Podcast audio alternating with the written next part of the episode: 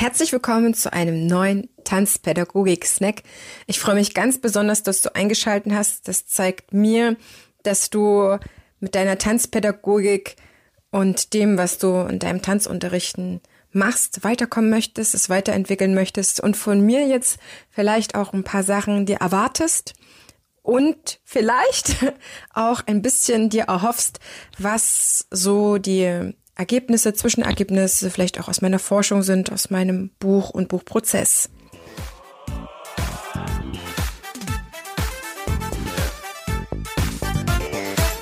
Ich begrüße dich ganz herzlich zu einer neuen Folge hier im Einfach Tanzen Podcast, dem Tanzpodcast für alle neugierigen und selbstsorgenden Tanzschaffenden. Prall gefüllt mit unabhängigem Wissen, ohne dass du selber danach suchen musst. Viel Spaß jetzt damit, deine Tanzbotschafterin.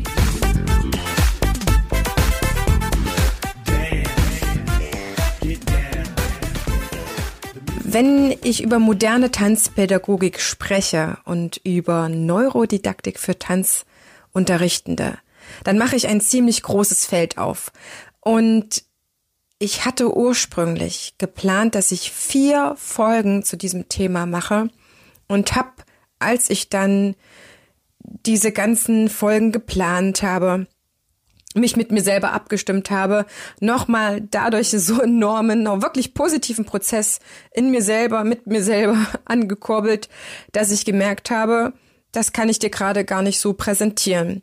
Denn zum einen möchte ich dir etwas Handfestes heute in der Folge mitgeben, zum anderen muss ich auch dafür sorgen, dass das jetzt so ein bisschen auch auf die Goldwaage gelegt werden kann und auch nicht zu viel in meinen Forschungsprozess eingreift. Das heißt, ich präsentiere dir ein paar gesicherte Ergebnisse und nehme dich aber auch ein bisschen mit in dem, was sich gerade für mich in, in einem, in einer Art wissenschaftlicher Tanzpädagogik für mich auftut. Und wenn ich jetzt mit dir über Tanzpädagogik spreche, und für mich explizit beschlossen habe, ich unterrichte moderne Tanzpädagogik, wenn ich zu Tanzschulteams hinfahre oder auch Einzelne darin coache, dann möchte ich, dass das eine moderne Tanzpädagogik ist, eine frische, eine ganz lebendige, eine ganz handfeste, dass die wirklich hilft und nicht nur um heißen Brei herumredet. Brau, äh, sehr schön. Auf jeden Fall nehme ich dich deswegen jetzt ganz kurz mit in den Prozess, von dem ich ursprünglich dachte, der reicht so. Wie ich Tanz unterrichte damals, als ich mit meiner Ausbildung fertig war oder auch schon währenddessen und wie ich von meiner Mentorin angeleitet wurde und auch noch, ja, ziemlich lange bevor ich die Tanzschule gestartet habe. Denn dann hat sich etwas Markantes für mich verändert. Und ich hole dich ganz kurz damit rein, denn ich habe als junge Tanzlehrerin mh, mm, ja so unterrichtet, wie man das einerseits von mir erwartet hat. Das heißt, ich war durch meine Mentorin, das war unsere Tanzschulchefin, war ich angeleitet. Sie hat mir viele Dinge gezeigt, sie hat sich wirklich viel, viel Zeit für mich genommen. Als Tanzpädagogin ist das nicht selbstverständlich. Das ist anders, als wenn du Lehrer für Gesellschaftstanz wirst oder so. Aber es gibt jetzt nicht dieses Ausbildungsformat, für den Tanzpädagogen, da bist du immer darauf angewiesen, wie der Chef oder die Chefin dich unter die Fittiche nimmt. In diesem Fall hatte ich wirklich viel, viel Glück. Ich bin ihr bis heute sehr, sehr dankbar darum, dass sie das gemacht hat und mir viele Dinge gezeigt hat.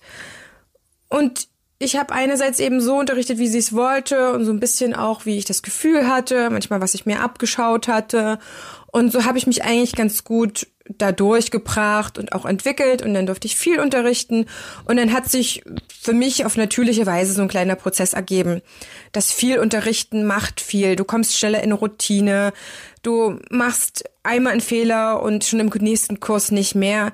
Wenn man da nur so ein, zwei Stunden die Woche gibt, dann ist das Reaktionsvermögen oder die Erinnerung einfach sehr viel verblasst, wenn man dann in der nächsten Stunde anschließt. Und damit war ich ja ganz okay damit, habe aber trotzdem ab und zu das Gefühl gehabt, dieser Umgang jetzt, wie sie es macht, ist nicht zu 100 Prozent meins. Ich habe allerdings, bis ich dann in der Ausbildung zur Tanzpädagogin fortgeschritten war, noch nicht so richtig dahinter gekommen, was es ist. Und vor allen Dingen, wie ich es alternativ machen kann, also anders als sie. Es ist viel leichter, erstmal etwas nachzumachen. Gar keine Frage, aber dann das anders zu machen, das ist dann die Krux. Es ist aber auch kein Hexenwerk. Und so hat sich das auf jeden Fall immer weiter entwickelt, mein Tanzunterrichten. Und irgendwann war ich in der Ausbildung soweit, konnte auch Alternativen finden, konnte offene unterrichten, habe den Frontalunterricht für mich reduziert und habe vor allen Dingen auch die Kids und die Teens anders leiten können, in meinem Unterricht einen kreativen Prozess bringen können oder mit ihnen Choreografien tanzen können, was auch immer. So hatte ich mich eigentlich dann sehr, sehr gut damit geführt und fand mich ganz recht erfolgreich. Die Tanzschule hat dem auch äh, so, glaube ich, ähm, äh, zugestimmt oder ne, mir auch das so gespiegelt. Und dann kam der Punkt, dass ich meine Tanzschule gründen wollte. Und im Zuge dessen habe ich mich damit beschäftigt, wie ich die anbiete, wie ich die präsentiere. Ich war ganz neu am Markt, weil ich aus Erfurt kam und nach Düsseldorf gekommen bin, hier erfolgreich mein Referendariat abgebrochen habe und nach der Elternzeit einfach in, in, diese, in diesen Prozess reingehen wollte und ich wollte mein Bestes geben und ich wollte so was richtig Cooles machen. Ich wollte so richtig einen wegrupfen, würde ich einfach sagen und den Leuten meinen Tanzkurs, meine Tanzkurs, meine Angebote so richtig schmackhaft machen. Und da kommen wir zu einem Punkt, der sich ab diesem Zeitpunkt ändert. Nämlich, dass ich jetzt verantwortlich war dafür, was ich einerseits auf der Homepage präsentiere, aber andererseits auch das, was ich jetzt zu tun hatte, nämlich das, was ich ja in diesen Texten verspreche, auch irgendwo zu erfüllen hatte. Und das ist der Punkt, an dem das wendet, wenn du zur Tanzlehrerin in der Anstellung oder Honorar und du für deine Kurse verantwortlich bist, als wenn du diese andere Ebene erreichst. Dann musst du anders Verantwortung dafür übernehmen. Das heißt, im Endeffekt lebst du dann Funde Hand in Mund wenn du das gut anpreist und was Gutes ablieferst, dann kommen die Leute gerne, kommen wieder, bringen andere Freunde mit. Das habe ich jedenfalls immer wieder erlebt und es spricht sich rum. Für mich war dann die Frage, ja, wie schaffe ich das denn, dass ich ja was Besonderes aus meinen Kursen mache oder den Leuten klar mache, dass sie hier echt was richtig Tolles bekommen. Und für mich war dann irgendwie so der Punkt erreicht, wo ich sage, ja, das, das, was ich halt einfach total gerne mache, ist doch, den Einzelnen voranzubringen. Also war meine Entwicklung hin, ich stelle die Bedürfnisse, die Wünsche, die Entwicklung meines Kunden in den Mittelpunkt meiner Tanzenden. Und umso weiter ich das gesponnen habe, umso mehr merkte ich, was das eigentlich mit meiner Unterrichtsqualität machte. Denn einerseits verspreche ich etwas, andererseits muss ich das dann auch halten und irgendwie muss es auch überprüfbar sein. Und das ist ein sehr, sehr spannender Punkt, dass alles irgendwo so greifbar und transparent von meiner Seite auch gemacht werden musste, dass ich hinterher sagen konnte, doch, das, das wurde erreicht. Ich habe das erfüllt, was ich da auf der Homepage geschrieben habe, denn das ist ja nichts anderes als ein Kundenversprechen. Das ist ja nichts anderes als eine Beschreibung meiner Dienstleistung und es wäre bei jeder anderen Dienstleistung oder Coaching oder selbst Gegenstände, die man erwirbt, gibt es ja irgendwo ein Kundenversprechen, irgendwo ein Produktversprechen, ja. Und das war für mich einfach jetzt der große Weg, der angebrochen war, wirklich auf die Suche dazu zu gehen, wie kann ich meine Tanzenden tatsächlich nachhaltig ins Tanzen bringen? Wie kann ich sie bereits während des Lernens so unterstützen, dass sie Freude empfinden und dabei bleiben? Wie kann ich meine Inhalte so anpassen, dass ich individuell in einer scheinbar homogenen Gruppe auf alle eingehen kann? Also so das Thema Lerntypen klappte da für mich auch auf. Und dann ging das immer weiter. Was passiert eigentlich beim Tanzen lernen? Was passiert dort im Gehirn? Was passiert im Körper? Und ich drang immer weiter vor bis zu dieser einen goldenen Frage. Um das mal abzukürzen, was macht die Qualität von richtig guten Unterricht aus? Ich, ich wollte das gar nicht eigentlich dorthin kommen und habe das auch nicht bewusst gesteuert. Es war einfach eine Art Prozess, in, in den ich irgendwie reingeraten war. Und am Ende standen für mich auch Fragen so, was bedeutet Lernen für mich überhaupt? Was kann ich darüber wissen? Oder vor allen Dingen, was sollte ich auch wissen? Was sollte ich als Tanzpädagogin und Tanzlehrerin über das Lernen wissen, was mir explizit genau fürs Tanzunterrichten hilft? Und an dieser Stelle, wenn ich nochmal zurückdenke, an die Auswahl meiner Tanzausbildung war ich nämlich schon mal vor über zwölf Jahren. Denn da war so ein bisschen die Frage, für was genau entscheide ich mich denn jetzt? Es war klar, ich will Tanzpädagogin werden. Ich mache diese Ausbildung. Da waren erst mal zwei Gründe im Vordergrund, nämlich einmal, es musste für mich berufsbegleitend bzw. Studien, studiumsbegleitend sein und andererseits musste sich das in einem bestimmten finanziellen Rahmen bewegen es musste für mich erreichbar sein. Und ich bin dann immer nach Berlin gefahren, ich bin nach Köln gefahren, das waren schon immer ziemliche Strecken, aber der ausschlaggebende Punkt für mich war, warum ich mich für die ITP Tanzpädagogik entschieden habe, dass dort in der Beschreibung das konkreteste über Tanzpädagogik und das, was ich lernen kann, was ich entwickeln werde, drin stand und weniger so hm, einzelne Punkte, was so die Inhalte sind oder wie das jetzt genau aufgebaut ist.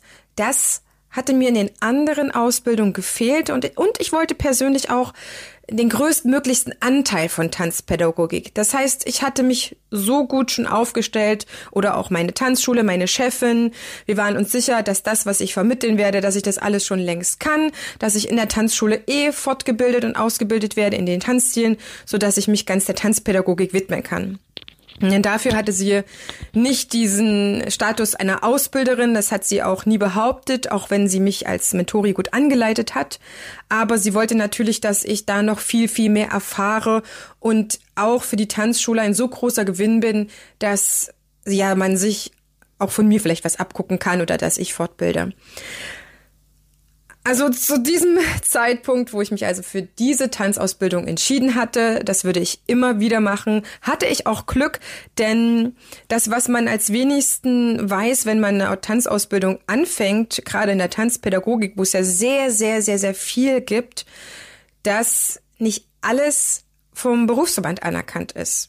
Und ich glaube, das möchte eigentlich schon jeder, dass er hinterher auch, wenn er dann ähm, diese Mitgliedschaft beantragt, die eine höhere Vernetzung ist und auch seine Lizenzen verlängert und so weiter, dass er doch eigentlich diese Anerkennung möchte. Und für viele Ausbildungen ist es einfach so, dass diese Anerkennung noch nicht ähm, gegeben ist oder dass man noch etwas dazu machen muss. Ich hatte also Glück, dass hm, die ITP-Tanzpädagogik auf auch drei Jahre angelegt war und man dort ein Diplom erreichen konnte.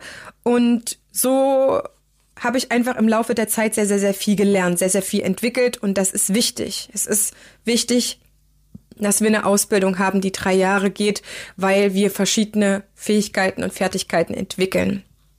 Aber zurück nochmal zu dem, wie ich die äh, Beschreibungen empfand, weil das ist auch ein Anknüpfungspunkt, der für mich heute eine große Rolle spielt. Ich merkte damals wie heute, wenn ich heute die Seiten durchforste, dass nach wie vor das pure Thema Tanzpädagogik, von mir aus auch Methodik und Didaktik, einen sehr kleinen Teil einnimmt.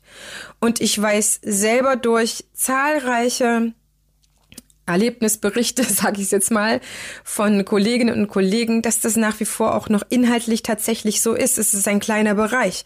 Und die Frage für mich, die Hauptfrage, die dann nicht nur die Beschreibung betrifft, sondern auch dem, was mir inhaltlich dann geboten wird, sind die tatsächlichen Skills, die ich erreiche. Ich wünsche mir also noch mehr Beschreibungen von Ausbildungen, die formulieren, was ich hinterher entwickelt habe, was ich hinterher kann. Und das ist im Bereich der Tanzpädagogik, sagen wir auch allgemeine Tanzpädagogik, weil es ja eine Tanzpädagogik sein soll, die für alle Tanzstile erstmal anwendbar ist. Und klar gibt's dann noch differenzierte Ansätze, die für jeden einzelnen Tanzstil dann zutreffen. Breakdance oder Breaken wird ganz anders unterrichtet als Ballett, aber es gibt so ein paar Grundprinzipien und die ist man durchaus in der Lage zu vermitteln und ich bin mir sehr, sehr, sehr, sehr sicher, dass es viele, viele Inhalte gibt, die jetzt schon Tanzunterrichtende in Ausbildung oder TanzvermittlerInnen sehr, sehr helfen würde. Das ist meine Arbeit gerade. Das ist das, was ich mache. Und es wird eine unglaubliche Schatzkiste. Und es wird dir zeigen, dass wir auch in einer eigentlich praktischen Ausbildung, wo wir nicht wenn wir in diesen Seminaren und diesen Blogveranstaltungen und so weiter sind, Tanz unterrichten, sondern wir lernen gerade zu tanzen. Tanzstile zu übernehmen, zu verfeinern, zu erlernen, wie auch immer. Aber dort sieht mich keiner unterrichten, dort supervidiert mich keiner, dort reflektiert mit mir keiner. Ja, das ist alles das, was man in der Praxis dann den Leuten überlässt.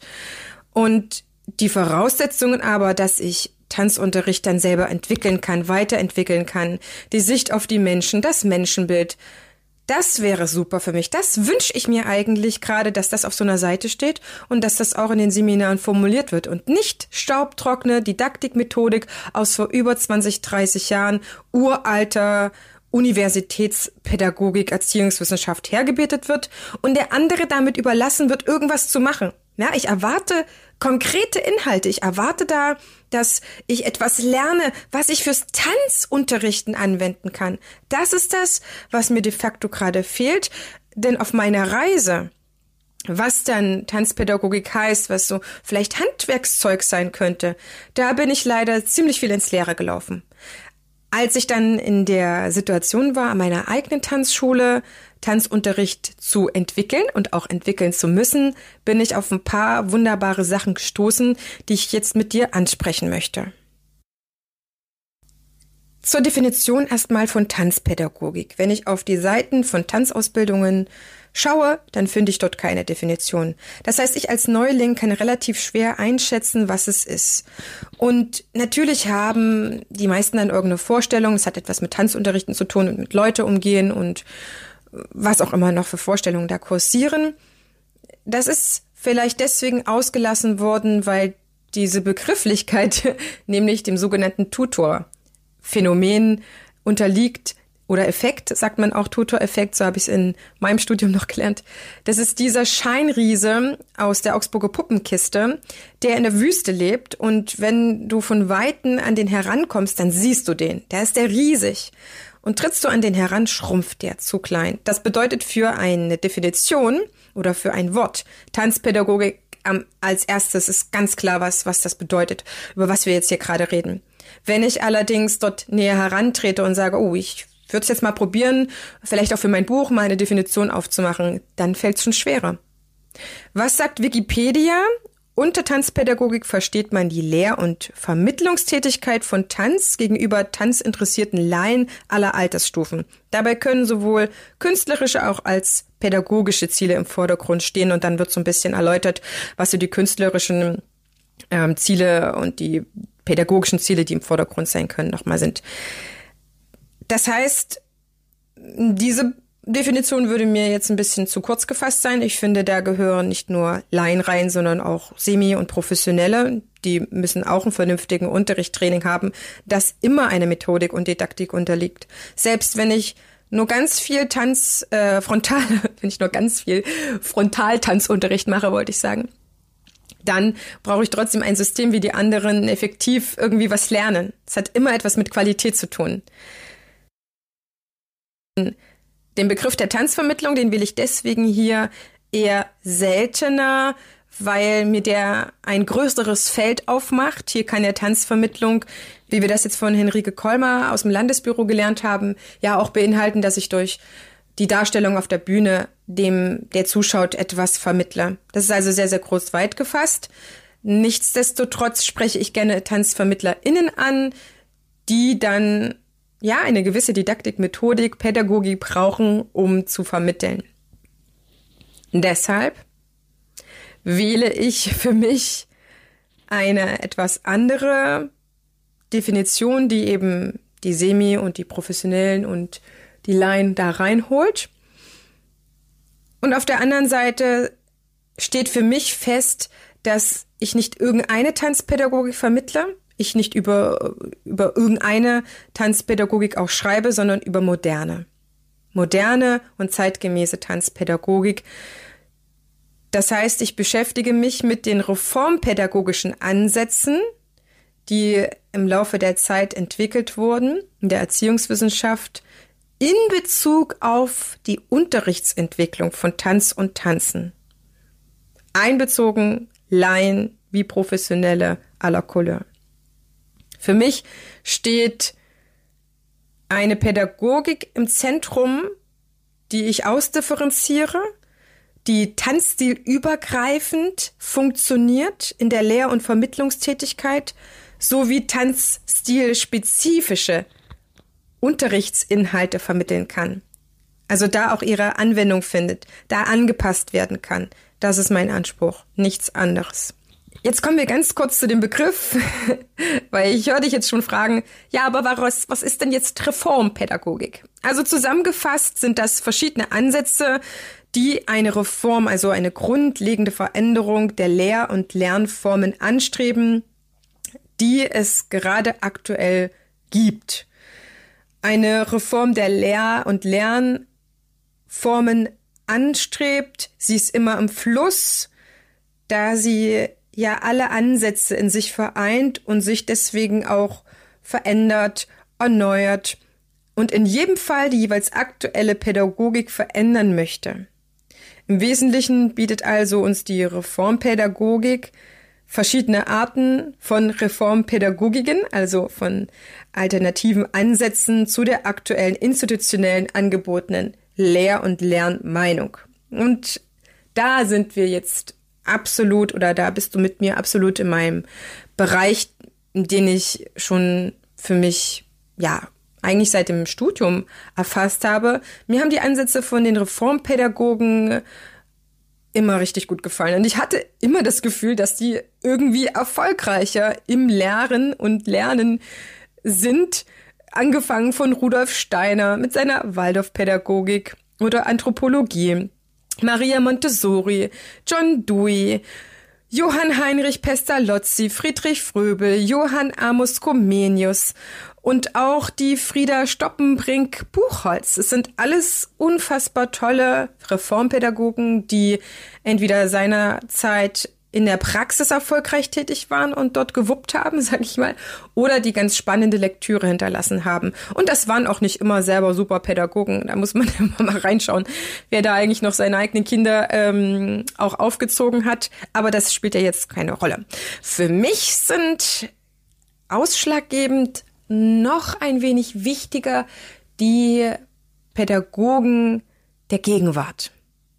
Und da habe ich ein paar Vorbilder wie den Jesper Joule, der leider, leider, leider nicht mehr lebt, aber uns unfassbar schöne, tolle Bücher hinterlassen hat, Lektüre, auch Hörbücher, die er eingesprochen hat. Und natürlich nicht zu vergessen die Maria Arzt, die mit ihrem Prinzip Martemeo unglaubliche Entwicklung in Gang setzt. Das heißt, in der mh, mm, Schulpädagogik, also in diesem Lehr-Lern-Kontext von Grundschulen, von Regelschulen, Gymnasien etc., auch Berufsschulen gibt es reformpädagogische Ansätze. Deswegen gibt es dann auch verschiedene Schularten. Und diese reformpädagogischen Ansätze, das ist mein Gebiet, die können wir für die Tanzpädagogik genauso von Nutzen machen. Und ich beschäftige mich deswegen mit einem oder aktuell, ich sag mal aktuell, mit einem Ansatz verstärkt. Das ist die Neurodidaktik. Das ist, ja, ähm, wir kommen gleich mal zur Definition des Verstehenwollens, wie Gehirn oder Hirn lernt, lehrt in Bezug auf optimales Lernen und dann natürlich übertragen aufs Tanzen.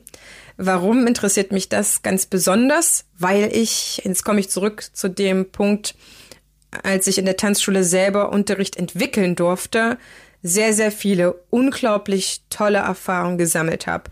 Also Reformpädagogik ist mir schon im Studium bekannt.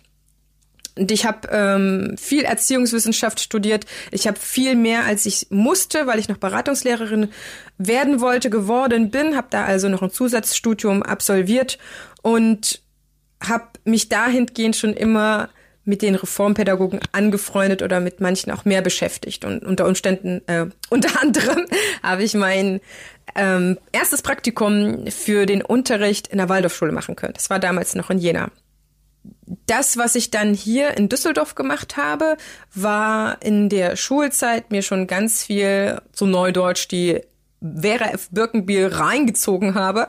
Damals eigentlich nur aus erstmal Neugier und auch ein bisschen aus der Verzweiflung heraus, dass ich im Referendariat Sachen auf eine Art unterrichten musste, wie sie mir persönlich als Mensch und als Lehrerin nicht zugesagt haben.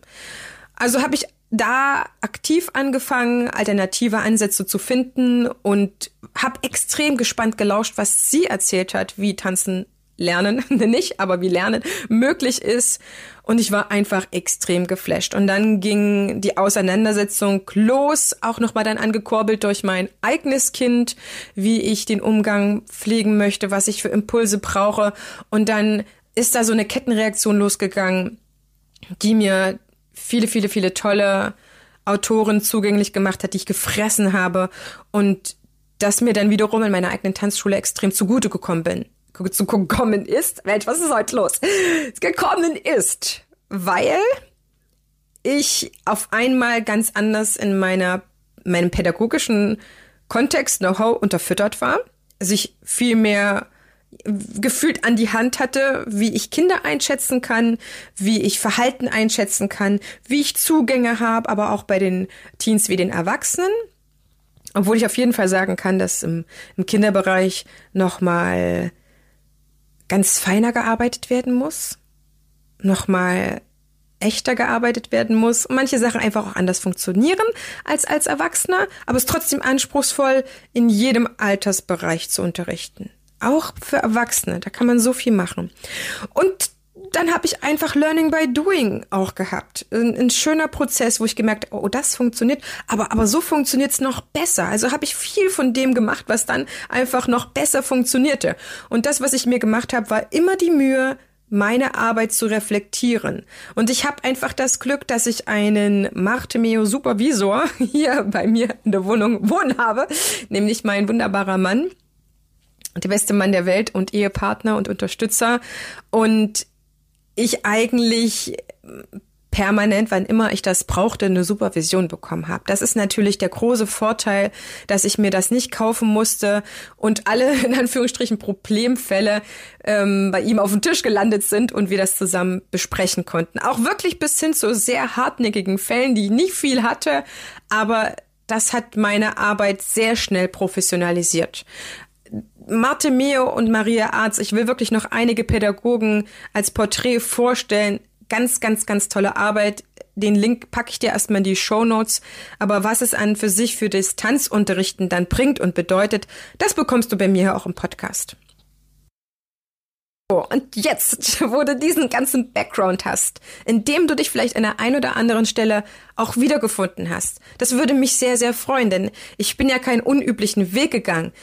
Und Verantwortung für seinen Unterricht zu übernehmen, muss nicht zwangsläufig bedeuten, dass ich eine Tanzschule erst dafür gründen muss oder übernehmen muss. Das geht auch einfacher. Das, das versichere ich dir. Das werden wir sehr bald miteinander rausfinden. Also, mein gerade aktueller Lieblingsreformpädagogischer Ansatz ist die Neurodidaktik. Das klingt schon mal erstmal sehr medizinisch, ist es aber nicht.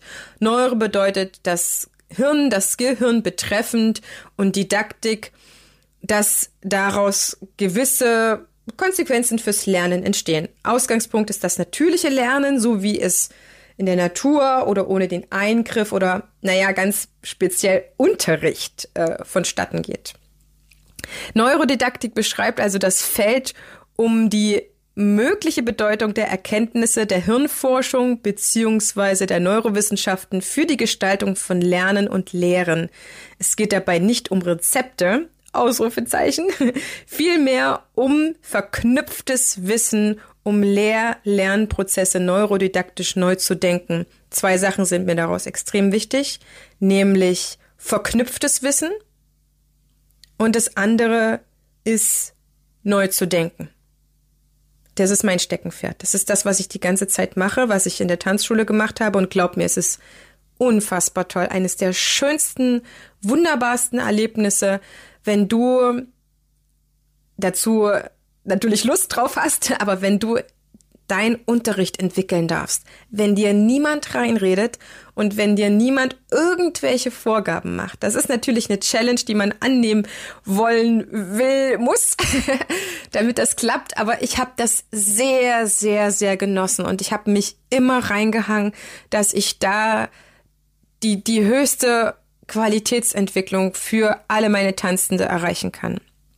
Mm, der Begriff Neurodidaktik wurde für ein neues methodisches Vorgehen im sonderpädagogischen Bereich ursprünglich eingeführt, betrifft aber mittlerweile alle Bereiche. Und die bisherige Unterscheidung in Didaktik und Methodik ist traditionell noch vor in unseren Ausbildungen verankert, ist auch noch in, regulären Schulen zu finden, finde ich jetzt persönlich auch nicht mehr falsch. Was ich weiterentwickle, ist Methodik und Didaktik nicht mehr als zwei getrennte Sachen zu denken und zu konzipieren, sondern auch die Wechselwirkung dazwischen ganz klar zu machen. Das heißt, das eine geht nicht ohne das andere. Und wir in unserem Kästchen wissen, wir sind leider immer eher so, oh, Kästchen auch für, Neuro für Didaktik und dann das Kästchen auch für Methodik. Das sind zwei wesentliche Sachen, die sich ergänzen. Auch dazu wird es bald noch viel, viel mehr geben. Die neurodidaktische Sicht besteht darin, Begünstigungen und Widrigkeiten von schulisch unterrichtenden Lernen hinsichtlich in ihren Voraussetzungen, in ihren Strukturen, in ihren Prozessen aus neurobiologischer Sicht zu interpretieren und im zweiten Schritt herauszuarbeiten, wie diese aus neurowissenschaftlicher Einsicht eben modifiziert werden können. Also, übersetzt bedeutet das, die Neurodidaktik schaut sich an, wie lernt der Mensch von Natur aus. Das ist nämlich anscheinend irgendwie ziemlich gut. Und was können wir in unserem Lehr-Lernkontext optimieren, damit wir uns diesem Lernen angleichen? Und die Neurodidaktik hat Sachen zusammengetragen, Punkte, die ja bisher schon funktionieren, die in der Tradition der modernen Pädagogik, in der Erziehung und im Unterricht, in der Anthropologie und Psychologie des 18. Jahrhunderts schon entwickelt wurden, nochmal zusammengetragen, mit Ergebnissen untermauert. Na, man kann heutzutage viel genauer im Gehirn sehen, unter so einem Screen, was, wie, wo funktioniert, welche Areale wie angehen. Das ist ganz spannend. Für mich ist allerdings immer die Frage, welches Wissen brauche ich, damit ich noch besser unterrichten kann. Also bei mir kriegst du wirklich die Essenz, weil ich nichts anderes als sinnvoll erachte. Auch in unseren Ausbildungen muss das tatsächlich der neue Weg sein. Dieses Wissen den Auszubildenden geben, das wirklich hilft. Kommen wir noch zu ein paar wesentlichen Punkten, die die Neurodidaktik nochmal bekräftigt, nochmal mit Ergebnissen bestätigt. Da gibt's einfach kein, kein Drumherumkommen mehr, sag ich mal. Das sind fünf Punkte die schon längst gesichert sind. Und es kann für dich auch wie so eine erste kleine Checkliste sein, habe ich mir gerade überlegt. Also erstens praktische Herausforderungen mit subjektivem Sinn und Bewältigungsmöglichkeit anbieten. Praktische Herausforderung, Hammer im Tanzen mit subjektivem Sinn. Das heißt, wenn der Einzelne, der Tanzschüler, der Tanzende für sich darin einen Sinn sieht, jetzt bei dir die Tanzstunde zu machen, dann ist es super. Die Anfangsmotivation muss er mitbringen. Das heißt, wir haben immer dann schon mehr Herausforderungen mit denen, die eher die Geschickten sind oder die Mitgeschleppten. Da müssen wir besonders drauf im Augenmerk haben. Und natürlich müssen wir an Inhalten das anbieten, was bewältigt werden kann. Und das ist wirklich ein großes Thema auch für sich. Es gibt viele Tanzschulen, die noch in traditionellen Gefilden sich mit ihrem Tanzunterricht befinden, die dahingehend, dass aus meiner, aus meiner Sicht, aus meiner heutigen Sicht auch, da viel ignorieren. Das können mir die bestätigen, die viel geforscht haben, viel rausgefunden haben, was möchte der Kunde wirklich. Und äh, was traditionelles Tanzunterrichten ist, können wir auch nochmal drüber sprechen. Aber jetzt erstmal Butter bei Fische. Also bewältigt werden kann. Zweitens. Gelernt wird, was getan wird. Selbsttätigkeit. Und jetzt wirst du sagen, oh ja, wir haben Tanzunterricht, das ist doch sehr praktisch, aber wir haben auch Tanzlehrer, die sehr, sehr viel reden und die Leute sehr, sehr wenig machen lassen, die sehr, sehr, sehr viel Input geben und zu wenig Übungszeit einbauen. Tanzen lernen lernt man durch Tanzen und wir müssen dafür sorgen, dass die Leute viel tanzen können. Natürlich unter guten Anleitungen, aber das Tanzen lernen steht im Fokus und ich weiß aus eigener Erfahrung von vielen Kollegen, dass die Tanzenden genau das an Tanzunterricht auch schön finden, wenn viel getanzt wurde. Drittens, der Versuch, etwas zu bewältigen, sollte von positiven Gefühlen begleitet werden. Es dürfen keine Entmutigungen eintreten. Keine Entmutigungen eintreten. Das möchte ich eigentlich mal mit Ausrufezeichen hier zur Disposition stellen. Woran man das erkennt, das glaube ich weiß. So woran, nämlich an den Gesichtern erkennt man das. Und zum Glück müssen wir nicht mit Maske unterrichten, sondern können unsere Unterrichte anschauen. Aber ich weiß, dass das noch vielen Tanzunterrichtenden schwerfällt, entweder das zu erkennen oder das in ihren Unterricht aufzunehmen und diese Entmutigung nur kurzfristig zuzulassen, dann wieder zu ermutigen. Es, es findet noch viel zu viel Tanzunterricht, der sehr entmutigend ist, statt. Gerade wenn es dann um Drill und Disziplin geht, dann hört dann wirklich auch irgendwo der Spaß auf und der gehört für mich zum Tanzen lernen dazu. Viertens, stabilere Lernprozesse in Gruppen als alleine. Das heißt, es gibt einen guten Grund, warum Tanzkurse richtig gut funktionieren und der Großteil der Menschen nicht Einzelunterricht nehmen möchte. Auch wenn das vielleicht der ein oder andere Herr ist oder für ein Hochzeitspaar, das auf jeden Fall super geeignet ist. Oder wenn ich als Profi, Semi-Professioneller an bestimmten Sachen feile, wenn ich mich als Solo-Akteur für einen Wettbewerb vorbereite, dann brauche ich Einzelunterricht. Aber das sind dann immer ganz gezielte Sachen und zeitlich oft sehr festgesteckt. Die Menschen lernen in Gruppe deswegen unter anderem besser, weil der Ansporn einfach höher ist, wenn alles um mich herum mittanzt. Wenn ich das Gefühl habe, man schwingt so auf einer Welle, man schwingt so im Rhythmus zusammen. Und bei Kindern kannst du das finde ich noch stärker beobachten, dass die Luft aus so einem Tanzkurs eher rausgeht, wenn so ein, so ein Minimum an TeilnehmerInnen irgendwie unterschritten wurde dass die Kinder dann eher schnell gelangweilt sind oder ich muss mich richtig ins Zeug legen, weil die sich vielleicht sonst daneben setzen und sagen, pff, ich habe keine Lust mehr. Habe ich dagegen so eine optimale Zahl von 12, 14 da, dann ist das eine ganz schöne Energie, dann stecken die sich an und dann ist kein Halten mehr, da bleibt da keiner mehr sitzen. Es kann auch eine übergroße Gruppe sein, wo es dann wieder ganz eigene Dynamiken hat und wo man auch schnell jemanden übersehen kann in seinem Tanzen, in seinem Tanz entwickeln oder gerade lernen. Das müssen wir nicht verheimlichen, ja.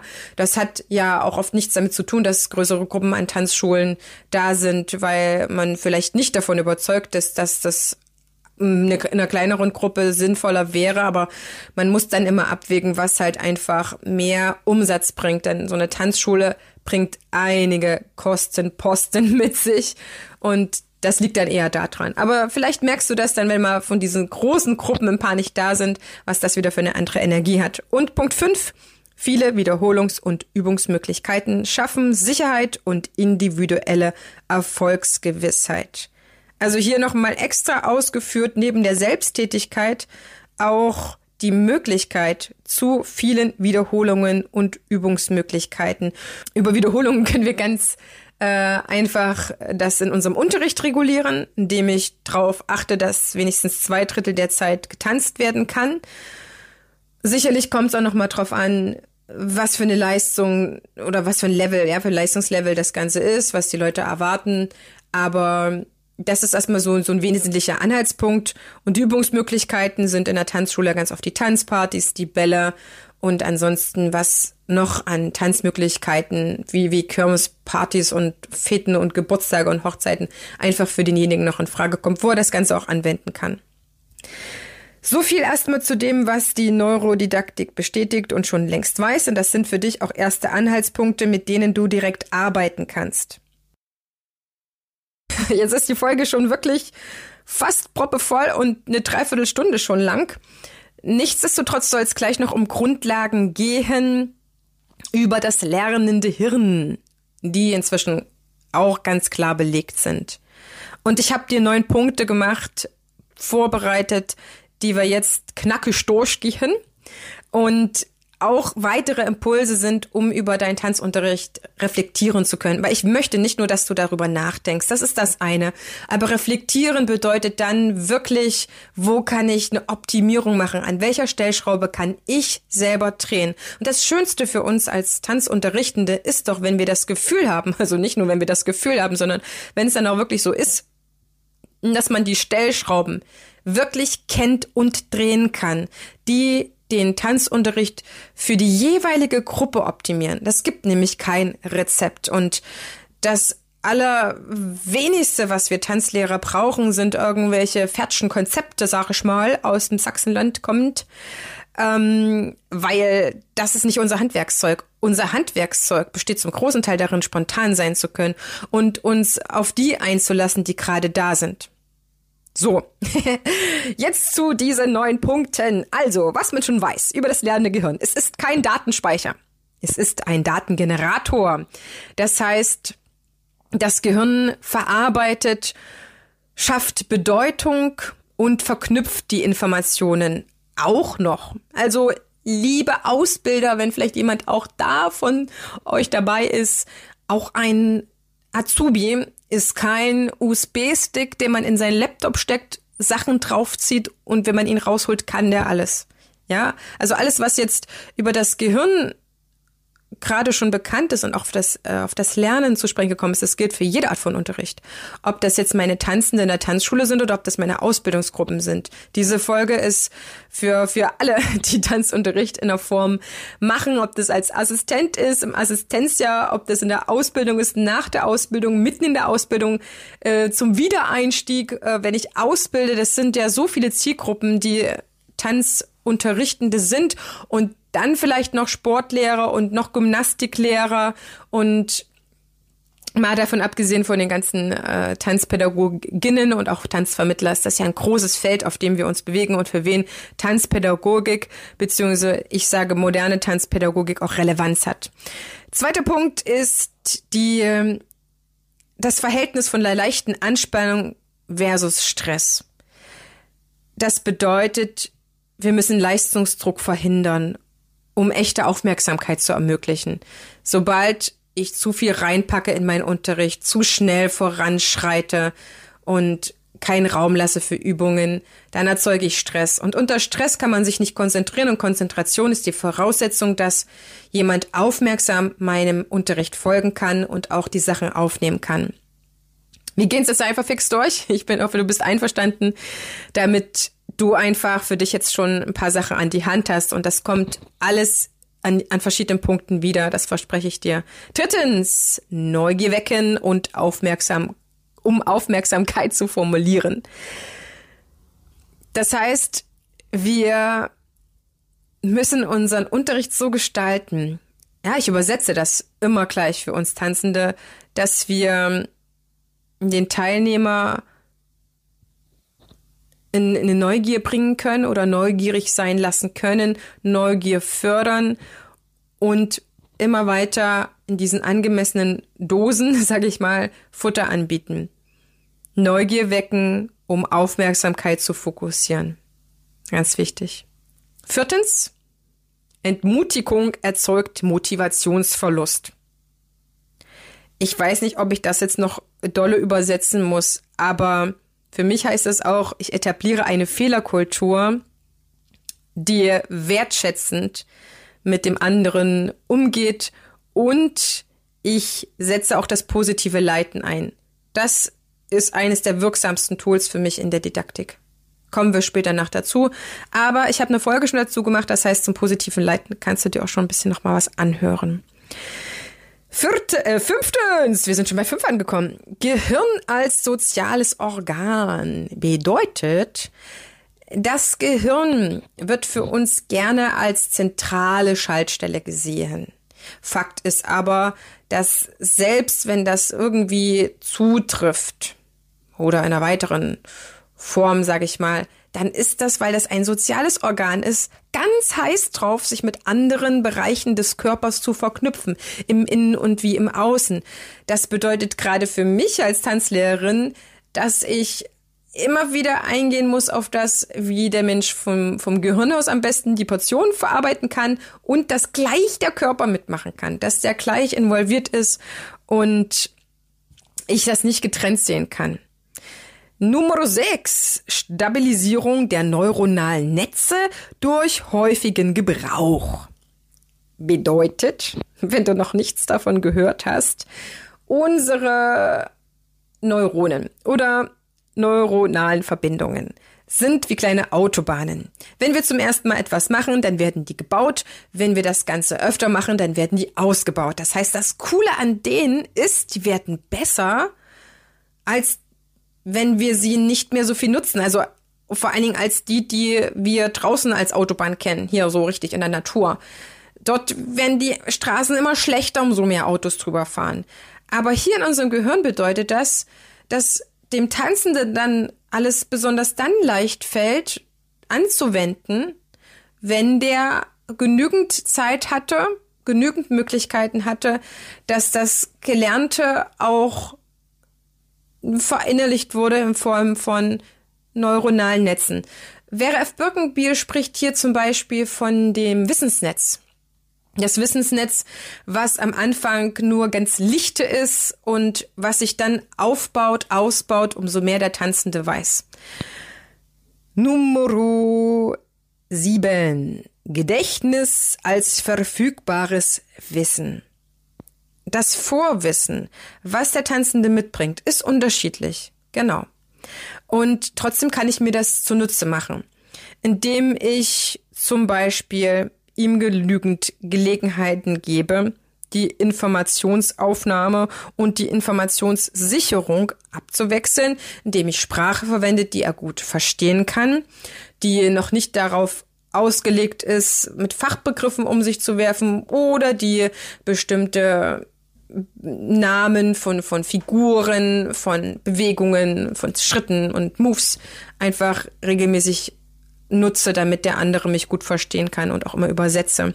Das heißt, ähm, auch, auch die Abwechslung zwischen Anspannung und Entspannung. Also Informationsaufnahme ist eine Form der Anspannung, in der ich mich bin, in der ich bin. Hat auch was mit unseren Hormonen zu tun, wenn da irgendwie das Optimum ist. Und die Informationssicherung das heißt, die Wiederholung, die Übung bedeutet Entspannung. Und auch da müssen wir Rücksicht nehmen auf das Gehirn, weil da drin sind zwei Lerner. Der eine, der das sich anschaut und verarbeitet und der andere, der den Muskelapparat betätigt. Auch von Birkenbiel.